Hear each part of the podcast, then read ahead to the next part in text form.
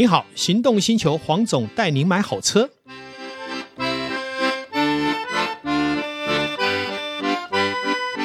黄总带你买好车，今天再次来到线上跟大家一起聊幸福时光。嗯，再一次邀请我们导兄来一起跟我们来聊一些幸福的事情。哎，各位听众朋友，大家好，哎，我是导叔导根座。是，今天呢要跟各位听众聊的，其实跟车一点关系也没有。哦，怎么又这样子啦？嗯，因为今天我们要聊的是黄总他以前。真正的真本领所在啦！哦，真的吗？有什么新本领？哎，为什么我会这么说呢？因为其实黄总在读书的时候，其实他主修的是声乐。哦，那为什么这让我回忆了这个当时错误的时光？那为什么我说这次要提到关于声乐、关于唱歌这件事情呢？大家想想看嘛。那解封之后，我相信很多人可能也会希望能够做一点舒压啦。今天可能去。呃，KTV 唱个歌，或者是做一些什么样的一个休闲活动？好，那我们今天就来请黄总来告诉我们唱歌的两三事，我们应该要怎么唱才会唱得轻松，唱得好？讲到这个是我的专业哈，但是当然，因为我们当初主修的是属于学院派的哈，嗯，所以今天聊的就不是聊到学院派，是聊到比较所谓日常生活哈。嗯，我们来想一件事情：人类第一次的歌声几岁开始？两岁、三岁，错，不是吗？呱呱坠地那一刻，哇，是不是？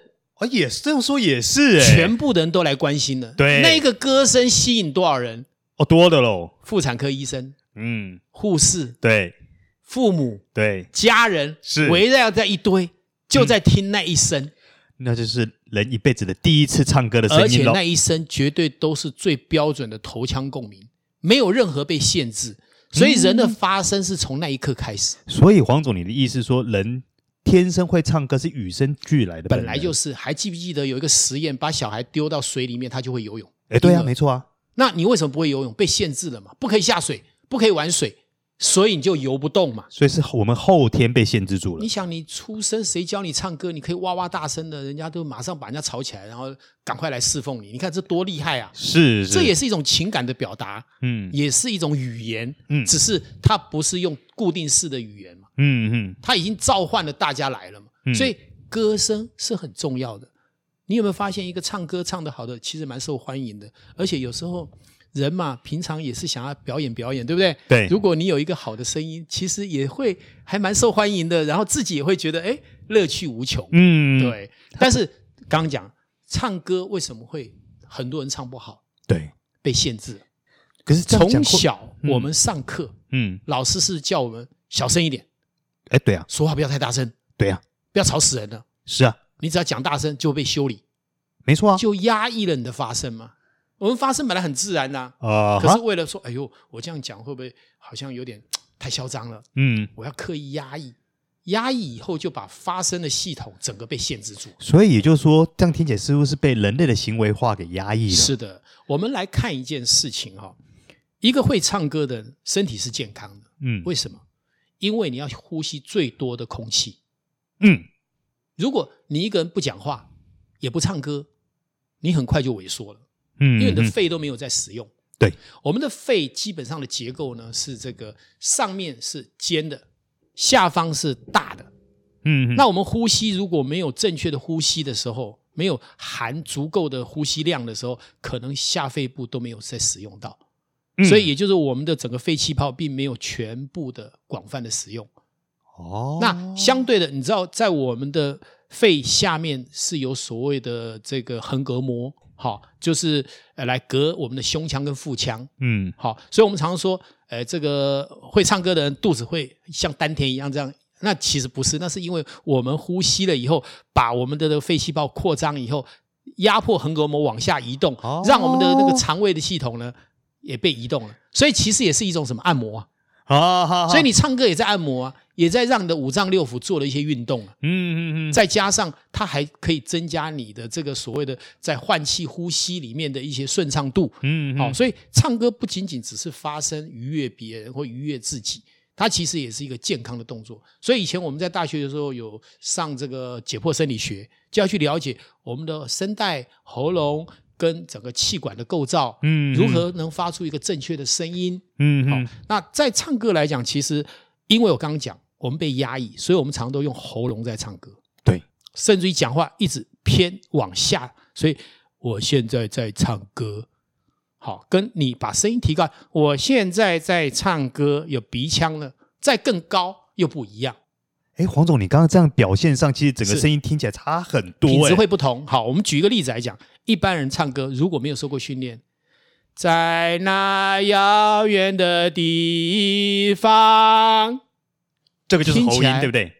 喉音，然后呢，声音太下方，再来呢，也没有运用到整个那个呼吸的这个所谓的调节，嗯，嗯，好，那我们来看一下，如果是正确，虽然我已经有二十年不唱歌了，嗯嗯，但是因为我受过训练在，我们来试一下，如果用那种头腔共鸣的时候，当然我不是说你马上就可以做这一件事，只是让你知道这差异在哪里，差异在哪里，来试一下好不好？在那遥远的地方。黄总，你知道我在现场，我已经起鸡皮疙瘩哎！这样的声音在音乐厅不用麦克风，可以让一两千个观众听众满足，那个震撼力是很够的。对，这就是我们讲的声乐的发声法。我们唱歌不见得要用到这样，但是你要有这个概念。嗯，就是当你把声音利用你的这个肺横膈膜的力量，嗯，去加持它的时候，好，然后再配上我们的喉结的移动跟我们声带的扩张，那其实它发出来的声音。就可以很明亮、很高亢，嗯、而且很轻松。刚刚我这样唱歌，反而比我讲话哈更轻松。嗯嗯，你只是觉得他声音大而已。那这样的话，我觉得说今天难得黄总开唱了，我们真的要请黄总呃传授几招 mega 给各位听众朋友。是第一个呼吸，好，我们呼吸可能要呼深沉一点。好，我们手可以摸着腹部的地方，手摸腹部，然后嗯，慢慢的吸进来，慢慢的吐气。先让我们的呼吸呢，获得一个比平常更缓、更柔的方式啊。哦、那这个的目的其实在于什么？就是说，你知道吗？有人说气急败坏，嗯，这种人寿命不长的，因为他都很浅，对不对？那我们如果说，你看像那个乌龟，它呼吸很慢，它寿命很长。嗯好，可以活千年，对不对？是 是，你要学的说，那整个呼吸，哎，比较深沉一点，比较缓和一点，这样。那其实也可以放松心情。嗯，所以以前我们要上舞台都要深呼吸嘛，对，让自己放松。对，你上台才能展现。而且像我们在主修声乐的哈，有时候唱歌剧啊，还要动来动去，还要躺着唱。那你想想看，你如果没有做过这样的训练，你如何去表演呢？嗯，对不对？所以说这个是一个蛮重要的一个逻辑哈。那另外就是说，除了这个我们讲的呼吸之外啊，其实还有一个很重要的就是我们的这个横膈膜的运用。嗯，好，我们的这个横膈膜呢，就在我们大概在腰部以上的地方。好，其实你呼吸，你就会发现你的肚子，对吧？有没有那个就横膈膜在移动？可是我只摸到我的油。呃，对，善 善用这个部分，好，善用这个部分。那当然，另外一个我们讲头腔共鸣哦，其实还有一点就是说，我们男生哈可以摸到一个叫喉结这个东西。对，以前我在上课的时候，我们的声乐老师哈吴文修老师哈，一个很有名的声乐家，已经离开了哈。他以前是柏林歌剧院的男高音，他就有告诉我，这个喉结呢要往下移动。好，往下移动。哦哦，有没有打开？让这个气呢在。歌唱的过程里面是顺畅的，但是呢，我现在讲这些都是理论，嗯，你必须要透过练习，要找到适当的老师教你练习。因为我毕竟我现在没有在上这些课程，哈，嗯，那只是说就我以前的所学经验来跟大家交换，嗯，好，一个二十几年没有刻意去上课上上课，因为懂那些理论，还是可以唱出一定品质的声音，嗯嗯，这就是呃歌唱理论跟歌唱实际，它可以被。拿来做运用在生活上面的一个一个目标，嗯、对。哎，那像黄总你刚刚提到的，对头腔共鸣或什么鼻腔共鸣，这是一个什么样的一个状况、啊？哦，我要再说一次哦。很多人说头腔共鸣就是气跑到头，那就糟糕了。我们的气永远都在我们的肺气泡里面，嗯，它不会跑到头，嗯，那是一个感觉。就像我们常讲丹田，对，就在我们的腹腔，对不对？对。可是那个丹田并不是说气跑到横膈膜下面去了，那就糟糕了。嗯、那一定还是在我们的胸部。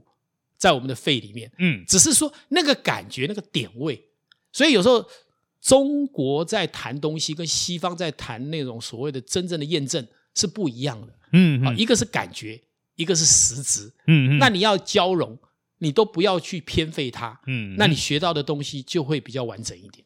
哦，这个蛮有意思的。但是这个好，我们说实在无法透过我们今天短短啊一段时间去谈这个。但是呢，是开启大家一个想法。嗯，当你想要学唱歌的时候，你就去想想我刚刚谈的那些东西，嗯，融合在你现在唱歌里面，啊，嗯嗯，绝对不会一时间你就会唱得很好，嗯，但是那是一个基本概念，因为我们所有的学习都是从基本概念开始。比方说，我们要蹲马步，我们知道怎么蹲马步以后，哎，我们就稳健了，别人推我不倒。好，那如果说我们是这个垫脚尖，人家一推就倒了嘛，嗯，那唱歌也是一样，一些基本的呼吸，刚刚讲的，嗯。哎，慢缓缓慢的吸，缓慢的吐气，让自己处于一种就是呼吸的交流是一个很顺畅，有利于我们在唱歌。因为你唱歌就要用到空气嘛。那既然是这样的话，你这个部分没有做好，你的基本功就不好了。就像你长唱的气急败坏的，怎么会好听呢？嗯，等要先把气先给调匀，这样子。对。那另外一个当然就是说。有一个好的耳朵也很重要，好、嗯、像以前我们在大学主修还要主修视唱、听写、乐理啊。那当然不用像主修的人这么厉害，但是基本的耳朵也要训练，好听力，哎，听力，所以才不会唱的有一些很有名的人在台上唱那个笑死了。那个当初的音乐老师怎么教的？五音不全哦，甚至于这个这个这个连节奏都跟不上哈。那当然我们也不是笑他们，而是说。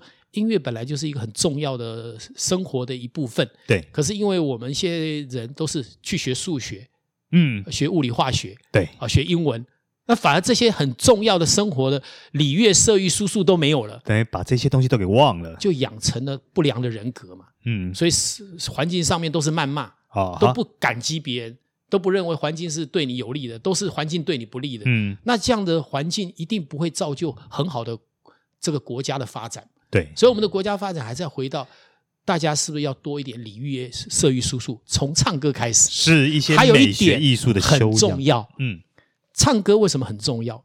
第一个，唱歌可以自娱，可以娱人。对，第二件事情，它是全世界唯一不用携带的刻意携带的乐器。以前我的同学大提琴，哦，我每次看他背着。我的一个好朋友大提琴家张正杰，他说他坐飞机还要为他的大提琴买一张票，因为他那个大提琴价值一千万，他不能随便放在货仓啊。是啊，对不对？好，那所以我就说，我们与生俱来最好的乐器，你怎么能不好好的善用它呢？嗯，说不定因为今天我们这一集开始，大家去学习如何善用呼吸，会使用横膈膜，嗯嗯，还有知道。唱歌的位置要高一点，头腔共鸣、鼻腔共鸣，而不是在喉咙。或许你在唱歌的过程里面，就因为这样得到进化。嗯，那有一天你可以把你的歌唱发挥出来的时候，你身上就有一个价值是无价之宝的乐器。是是是，哇！